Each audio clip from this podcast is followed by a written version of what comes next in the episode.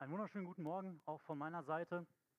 Wie Christoph schon gesagt hat, ich bin Tobi, einer der Pastoren hier bei Erlebt. Christoph hatte auch schon erwähnt, dass wir uns jetzt fast am Ende dieser Bergpredigt ähm, befinden. Und ich kann mich noch gut erinnern, in meinem ersten Jahr als Theologiestudent, da habe ich gelernt, wie man so eine Predigt hält, wie man eine Predigt aufbaut. Und man hat so einen groben Fahrplan bekommen, so und so machst du das. Ja, eine gute Predigt oder gilt eigentlich für jede gute Rede, hat normalerweise eine Einleitung. Da, da befinden wir uns jetzt gerade. Die hat einen Hauptteil, der kommt gleich und einen Schluss. Damit ende ich dann. Und genau das Gleiche hat Jesus auch in seiner Bergpredigt gemacht. Der hat sie aufgeteilt. Die Bergpredigt hat eine Einleitung, einen Hauptteil und einen Schluss. Ich weiß nicht, ob Jesus in Gießen Theologie studiert hat, ähm, aber er hat es jedenfalls so gemacht. Die Bergpredigt ist ganz ähnlich so aufgebaut und lässt sich grob in diese drei Teile einteilen. Und ich möchte noch mal kurz mit uns gemeinsam da durchrasen, woraus diese Einleitung, der Hauptteil bestand, denn wir befinden uns jetzt mit dem Vers, den wir uns heute anschauen werden, am Ende des Hauptteils. Also es bildet so den Schluss des großen Hauptteils, des großen Mittelteils der Bergpredigt. Die Bergpredigt hat eigentlich eine Frage, und zwar, wie leben die Nachfolger von Jesus in dieser Welt? Jesus greift es auf direkt in, in der Einleitung. Da erzählt er, ihr, meine Nachfolger, ihr, die an mich glaubt, ihr seid Salz und Licht für die Welt, in dieser Welt. Ihr seid gesegnet, damit beginnt es ja mit, der Selig, mit den Seligpreisungen. Gesegnet, glücklich sind die Menschen, die, und dann zählt Jesus ganz viele Eigenschaften auf, die seine Nachfolger auszeichnen sollten.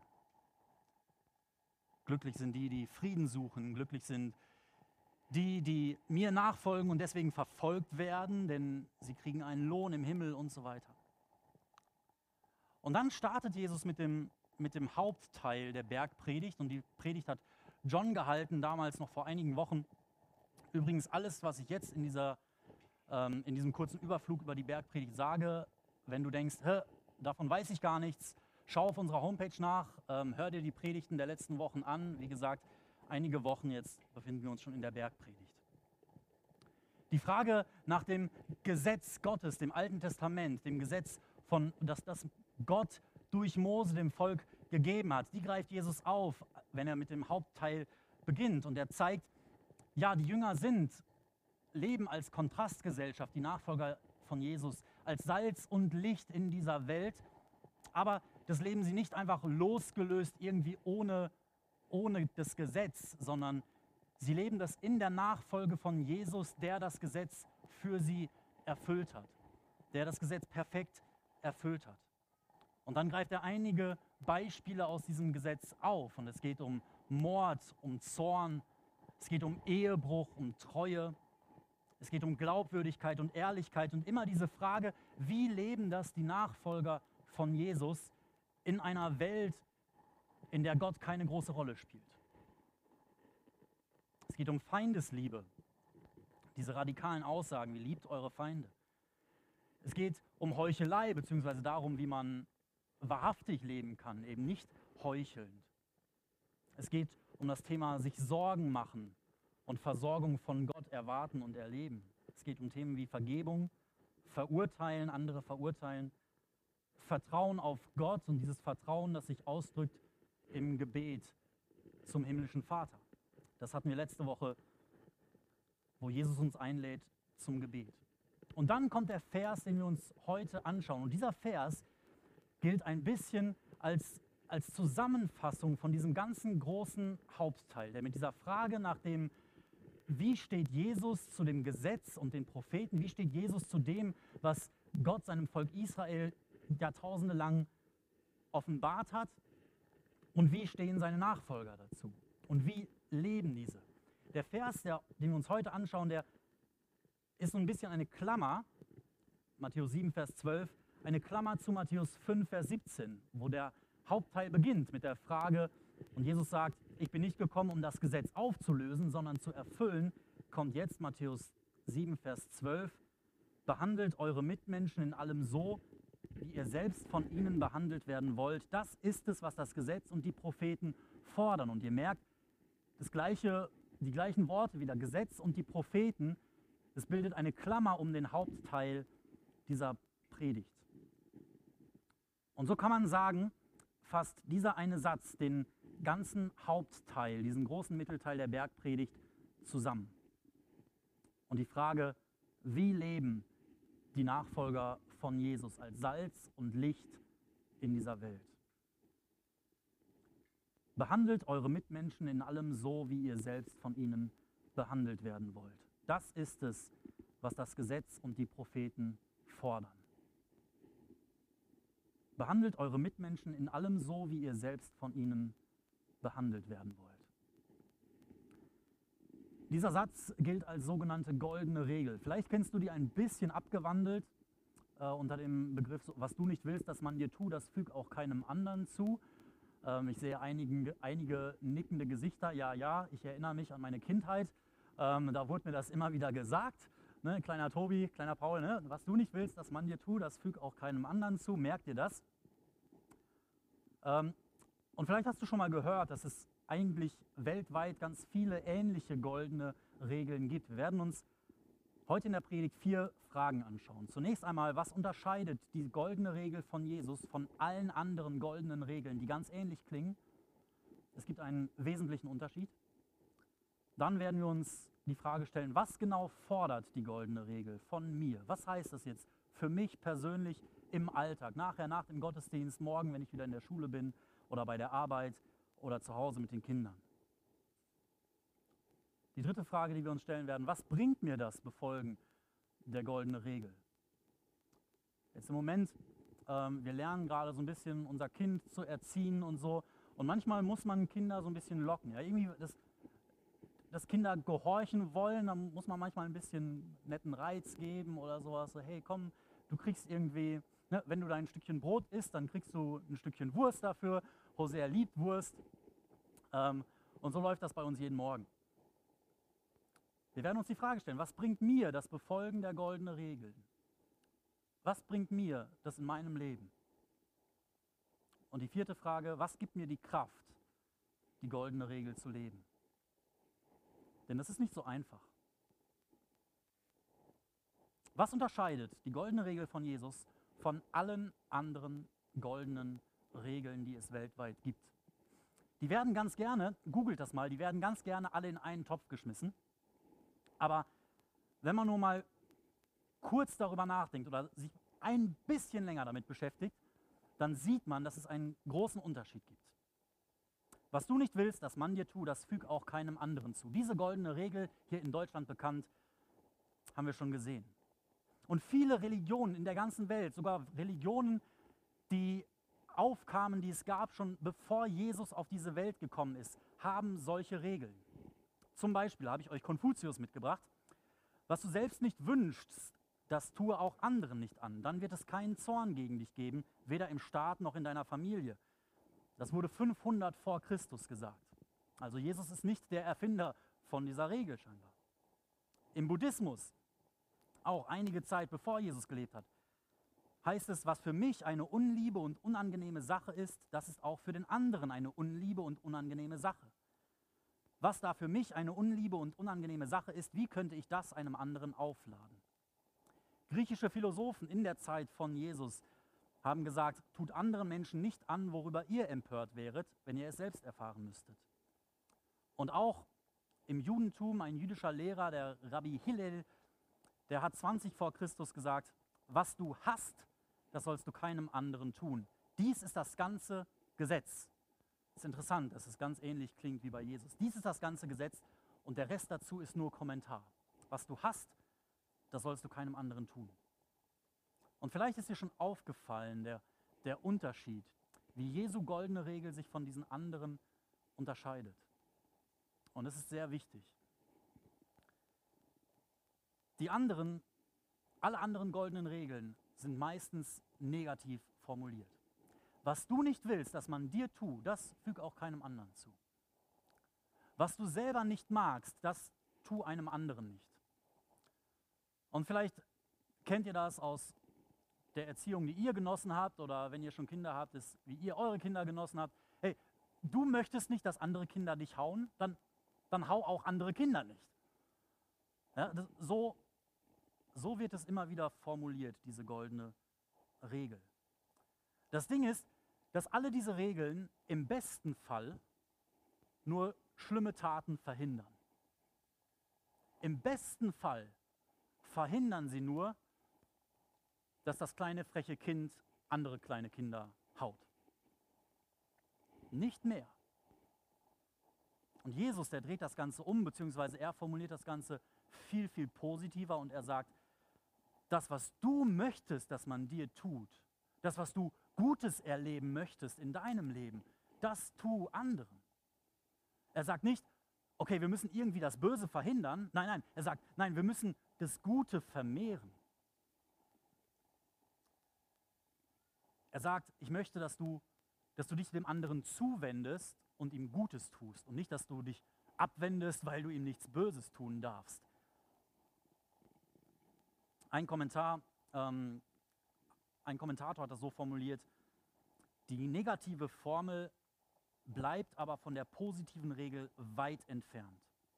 Den anderen nicht verletzen, weil ich nicht geschädigt sein will, das ergibt das Recht. Das ist einfach vernünftig. So, so macht man das. Die bestehende Gemeinschaft darf nicht zerstört werden. Das ist, das ist das Ziel von diesen negativen goldenen Regeln. Eine bestehende Gemeinschaft darf nicht zerstört werden. Es darf nicht knallen zwischen uns. Dem anderen aber das tun, was ich für mich selbst begehre, das ist Liebe. Das ist Stiftung der Gemeinschaft aus der eigenen Güte heraus. Da entsteht Gemeinschaft, da wird Gemeinschaft stärker und fester.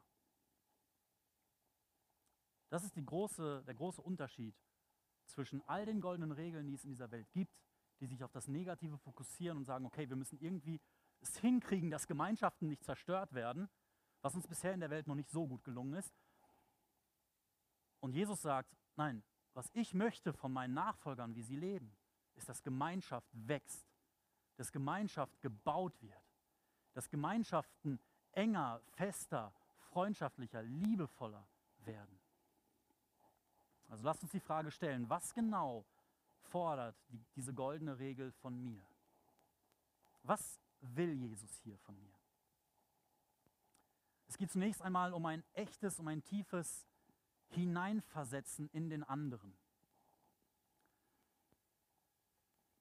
Wenn Gemeinschaft gestärkt werden soll, in dieser positiven Art, wenn ich anfange, mir Gedanken zu machen, okay, was wird der andere sich jetzt vielleicht wünschen, beziehungsweise was würde ich mir an seiner Stelle wünschen und erwarten und erhoffen, erträumen, dann fordert das ein bisschen Grips und ein bisschen Nachdenken und wirkliches Hineinversetzen, überlegen, den anderen kennenlernen, Fragen stellen. Das ist nicht mal ebenso gemacht. Einer der Hauptkritikpunkte an der goldenen Regel ist, na, jeder Mensch wünscht sich ja was anderes. Für mich gäbe es zum Geburtstag wahrscheinlich kein größeres Geschenk als irgendwie einen riesigen Eimer voll mit Nutella. Wenn jetzt Emma, meine Frau, im nächsten März Geburtstag hat und ich dann im Februar denke, hm, ich, was würde ich mir zum Geburtstag wünschen? Wende ich mal die goldene Regel an, ja? Ein riesiges Glas Nutella, einen riesigen Eimer Nutella, am besten eine ganze Schubkarre voll Nutella. Dann ziehe ich los und kaufe 10 Liter Nutella und schenke sie Emma zum Geburtstag, packe sie schön ein und so weiter. Die wird sich wahrscheinlich nur so halb drüber freuen. Und dann könnte man sagen, okay, die goldene Regel funktioniert nicht. Also wenn, wenn das schon auf so einer normalen, so einer kleinen Ebene nicht funktioniert, dann, dann ist, taugt die goldene Regel ja scheinbar nichts. Das Problem ist, alle, die, die die goldene Regel so versuchen anzuwünschen, haben das nicht verstanden. Dass es nicht einfach nur darum geht, dem anderen das aufzudrücken, was ich mir wünsche. So, als würde ich meinem Sohn jetzt irgendwie, keine Ahnung, ein tolles Instrument schenken, würde ich unglaublich gerne machen. Die verschiedensten Instrumente kriegt ihr alles zum Geburtstag immer, äh, die ich dann spielen will. Ja? Das, das, das ist so ein bisschen so wie mit dem Nutella, das würde ich dann natürlich essen hinterher. Also es ist im Prinzip nicht, ich tue nicht dem anderen was Gutes, sondern eigentlich nur mir selber oder Ich bin zu faul, um wirklich mich hineinzuversetzen in den anderen. Das gehört dazu, zu der goldenen Regel. Die Frage zu stellen, okay, ich wünsche mir, dass Menschen sich Gedanken machen und sich fragen, was macht mir, was macht Tobi Freude zum Geburtstag? Nutella zum Beispiel. Das wäre in meinem Fall. Aber weil ich mir das wünsche, dass andere Menschen sich Gedanken machen über ein Geschenk, das sie mir zum Geburtstag schenken möchten, deswegen mache ich mir Gedanken über Emma und was sie gerne hätte, was ihr Freude machen würde. Und ich weiß, sie mag Nutella nicht so sehr wie ich, unvorstellbar, aber wahr. Und es ist, überhaupt, ist auch überhaupt nicht schlimm. Aber deswegen mag sie vielleicht Marmelade oder irgendwas anderes. Und dann schenke ich ihr Marmelade. Ich kann mich an ein, ein, an ein Gespräch erinnern mit einem Kommilitonen. Ähm, und er hat gesagt, mein Vater sagt andauernd, dass er mich liebt und dass er mir seine Liebe durch diese und jene Taten zeigen würde und so. Aber ich spreche nicht seine Sprache der Liebe und ich verstehe das nicht. Bei mir kommt das nicht als Liebe an, wie er mich behandelt. Und er hat mir dann, mich dann gefragt, glaubst du, dass das Liebe ist von ihm, wenn er mich nur so liebt, wie er es gerne will und wie er Liebe versteht? Und wenn das bei mir gar nicht als Liebe ankommt?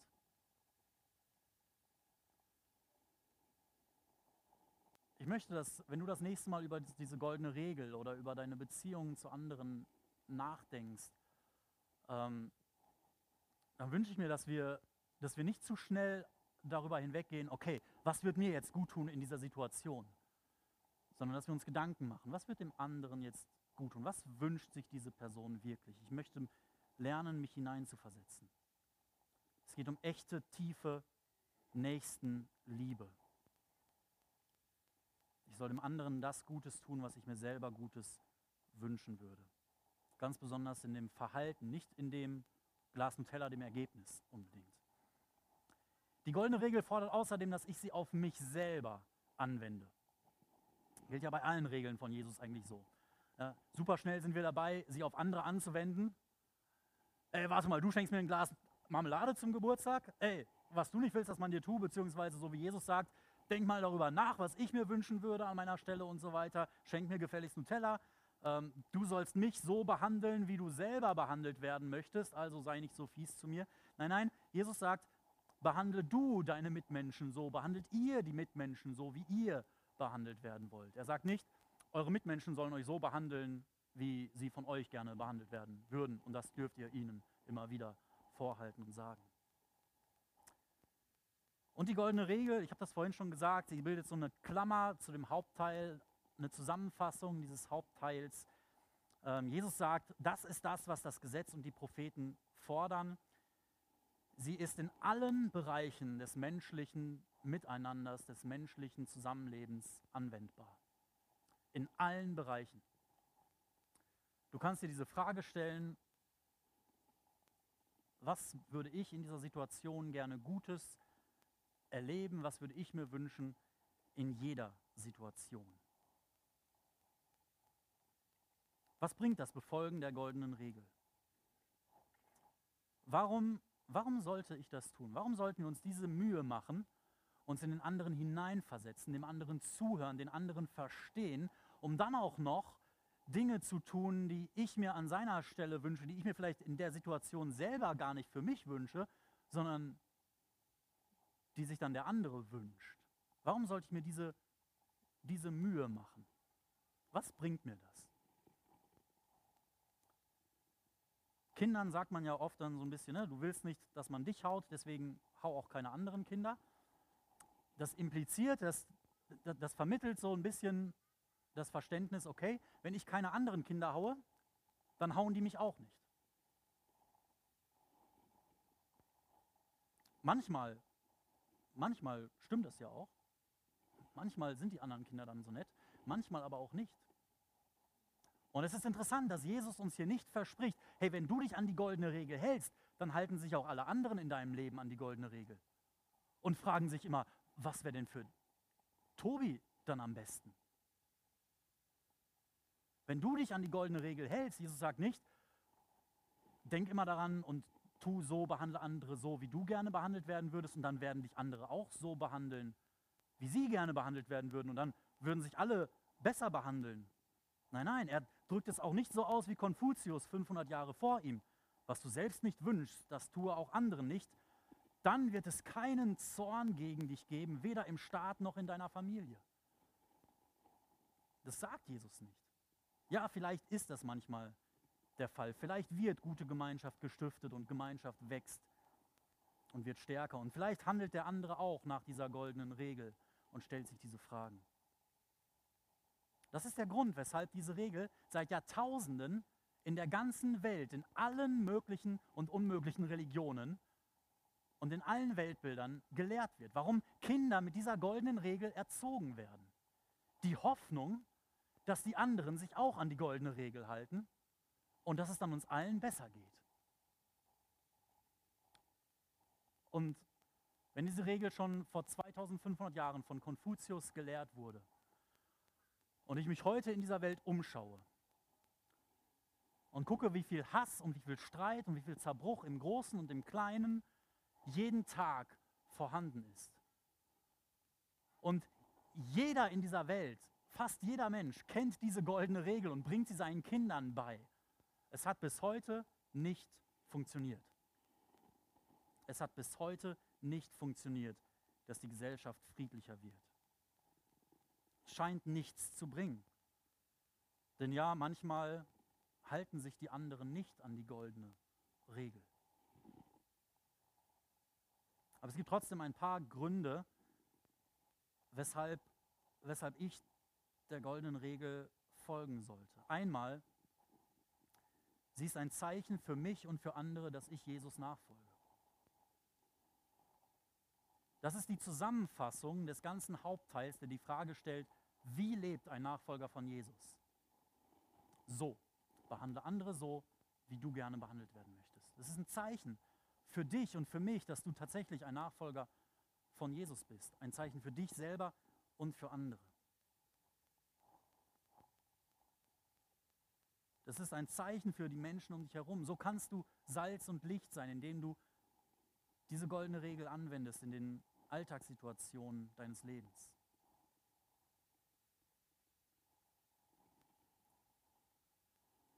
Ein weiterer Punkt, ähm, und zwar mit dieser Klammer, die die goldene Regel bildet, zum Anfang des Hauptteils, da scheint auch ein, ein Rückbezug auf die Einleitung dieser Bergpredigt von Jesus zu sein.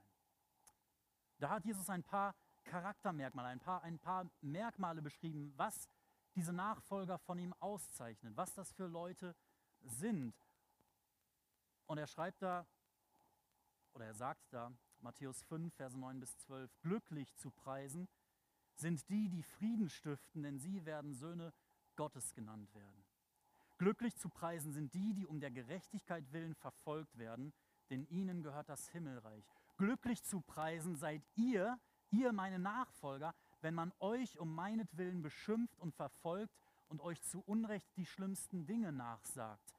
Freut euch und jubelt, denn im Himmel wartet eine große Belohnung auf euch. Genauso hat man ja vor euch schon die Propheten verfolgt. Was Jesus hier sagt, in Worten mit der goldenen Regel verknüpft ist, glücklich seid ihr, wenn ihr die goldene Regel befolgt in eurem Leben, wenn ihr immer danach fragt, okay, wie kann ich dem anderen jetzt Gutes tun? Was würde mir Gutes tun? Wie kann ich mich verhalten dem anderen gegenüber? Wie würde ich mir wünschen, dass andere sich mir gegenüber verhalten? Wenn du das tust, dann bist du glücklich dann solltest du glücklich sein und dich freuen, wenn du so lebst als mein Nachfolger, wenn du ein Zeichen bist in dieser Welt als mein Nachfolger und verfolgt wirst dafür.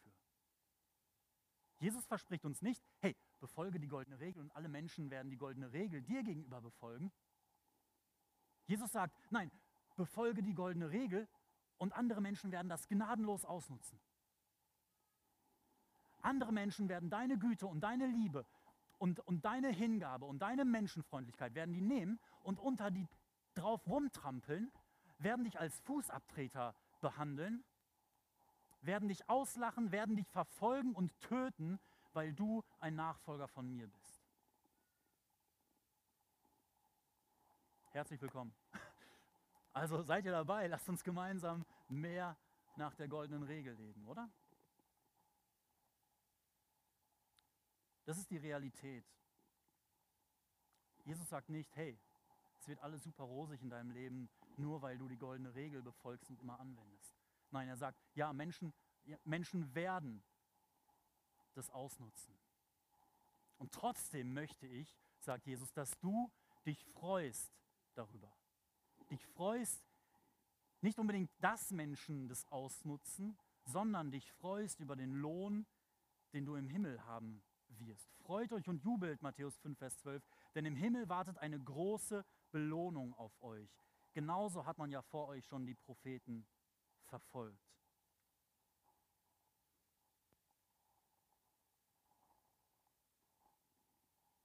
Du solltest dich freuen, denn im Himmel, nicht einfach so, nicht weil du darauf stehst, dass Menschen dich ausnutzen,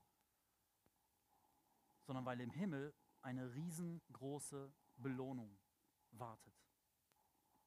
Das bringt dir das Befolgen der goldenen Regel. Das bringt dir die Nachfolge von Jesus.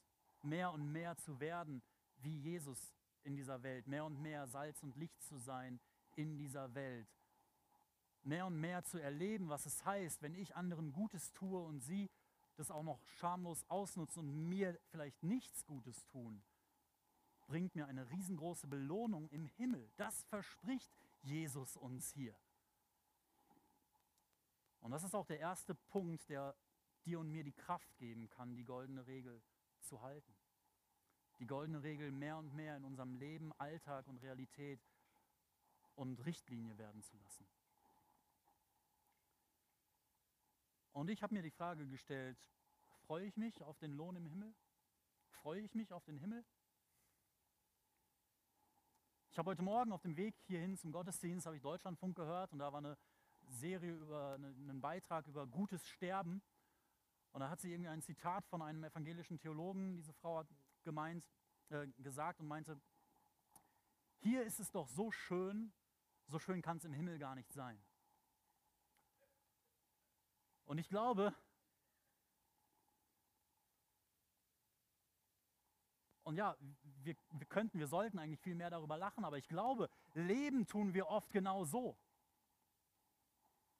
Das ist lächerlich, diese Aussage, ganz ehrlich. Als wäre es hier auf dieser Welt schöner. Also ich glaube, im Himmel werden wir Gottesdienst in, in wärmeren Räumen feiern. Ähm, aber in meinem Alltag, ich meine, wenn wir heute Abend wieder zu Hause auf dem Sofa sitzen und schön eingemummelt und alles ist warm und wir gucken unsere Lieblingsserie oder irgendwie sowas, wir leben oft so und unsere Gedanken sind so und wir tun so, als wäre es im Himmel gar nicht so, so schön, kann es im Himmel gar nicht sein, wie es hier ist. Und mit der ganzen schönen Herbstnatur und ich meine, guckt euch doch nur um, wie toll Gott diese Welt hier für uns geschaffen hat, oder? So schön kann es im Himmel gar nicht. Freust du dich auf den Himmel? Freust du dich auf den Lohn im Himmel? Kannst du das, kannst du dich darauf freuen? Ich muss an, an, einen, an einen Freund denken, ähm, der immer mal, wenn er mit mir Auto gefahren ist, hat er eine alte CD mitgebracht mit Liedern über den Himmel. Uralte Lieder, 50 Jahre alt oder sowas, ne? die goldenen Straßen von Jerusalem und so weiter. Nicht jedermanns Sache. Aber dieser Jugendliche, der es echt nicht leicht hat in seinem Leben, jedes Mal, wenn man mit ihm geredet hat und wenn das Gespräch nur ein bisschen auf das Thema Himmel oder Ewigkeit und bei Jesus endlich sein kommt, war der so voller Freude und voller Vorfreude und hat eine Ich kann es kaum erwarten Haltung ausgedrückt. Und ich habe mir gedacht, wow, ich, ich wünsche mir mehr diese Vorfreude auf den Himmel.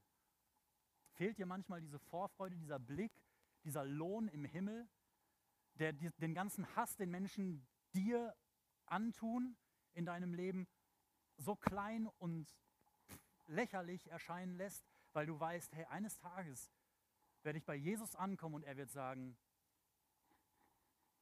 gut gemacht. Du bist angekommen, du bist mir nachgefolgt, du hast als mein Nachfolger in dieser Welt gelebt, hast Menschen von mir erzählt, hast Menschen auf mich hingewiesen. Wenn, wenn dir diese Vorfreude fehlt auf den Himmel, dann lies die Bibel und bitte Gott, dass er dir zeigt, was auf dich warten wird, was kommen wird.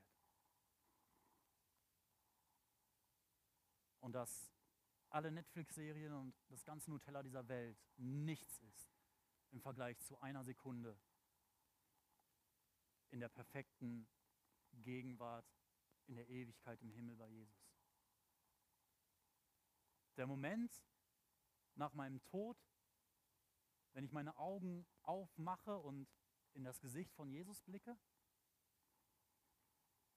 es gibt keinen Moment in dieser Welt, nicht wenn wir Weltmeister werden oder was auch immer, nicht, nicht die absolut verliebtesten Augenblicke, die ich mit meiner Frau erleben könnte, würden diese eine Sekunde in der Ewigkeit toppen können.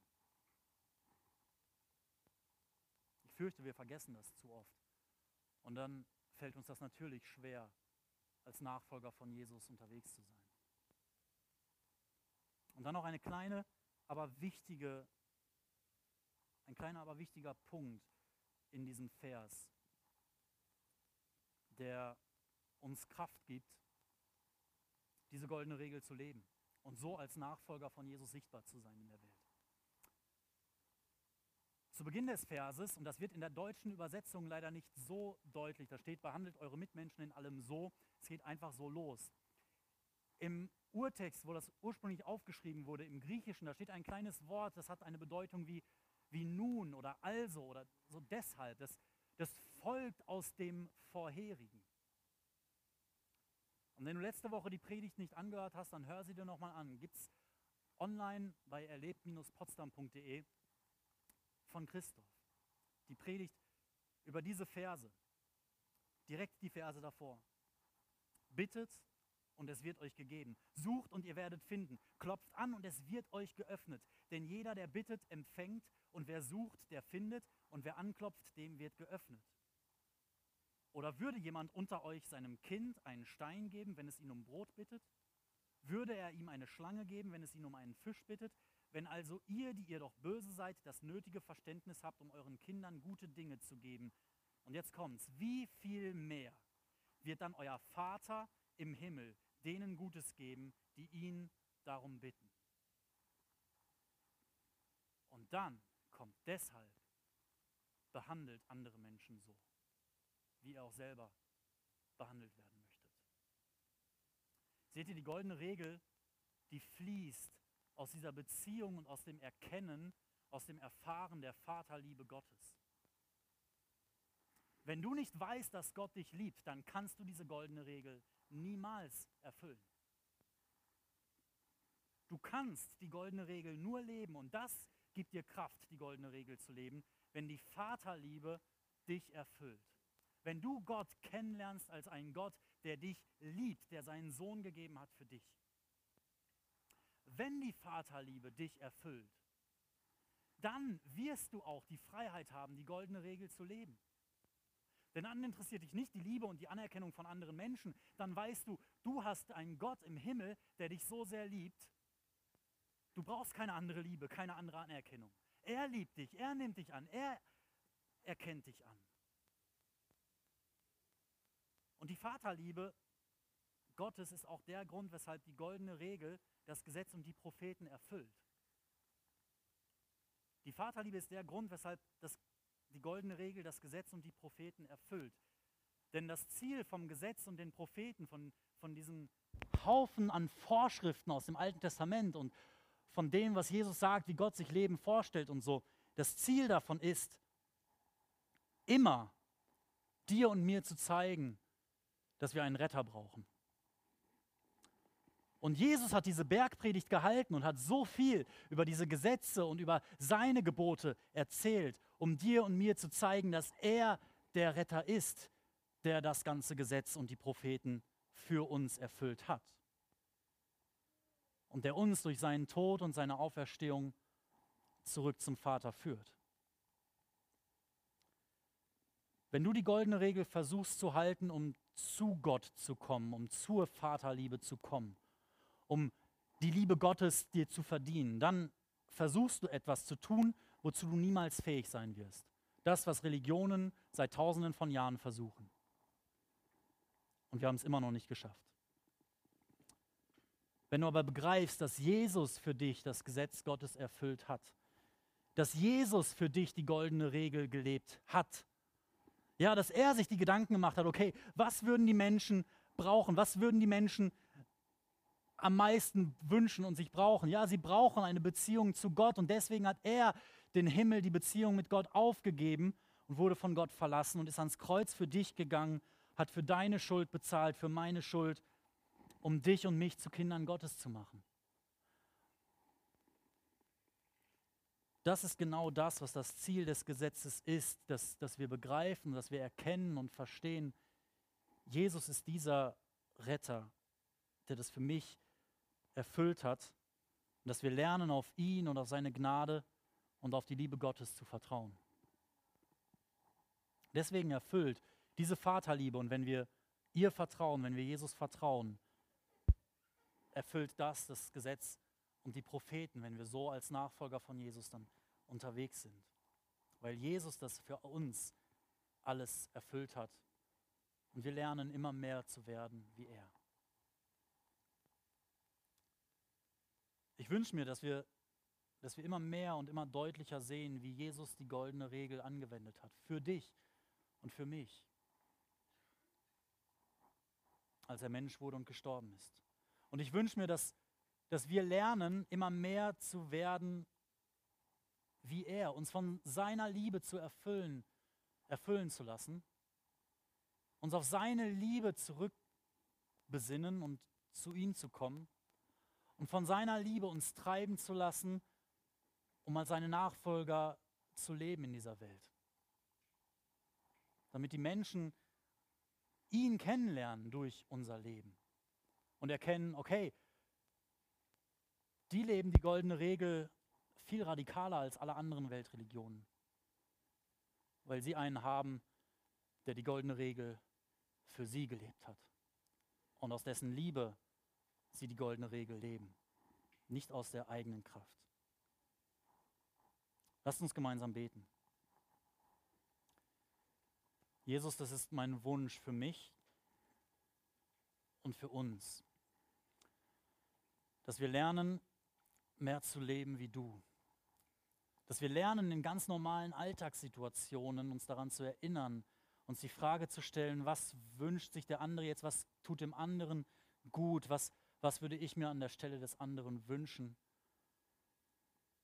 Und ich wünsche mir, dass die Liebe, die du zu uns hast und die du uns schenkst, uns so sehr erfüllt und die Hoffnung, die wir haben, die Vorfreude auf die Ewigkeit bei dir, dass das uns so sehr erfüllt, dass, dass es ein leichtes für uns wird, als deine Nachfolger zu leben in dieser Welt, selbst wenn die Menschen das ausnutzen werden.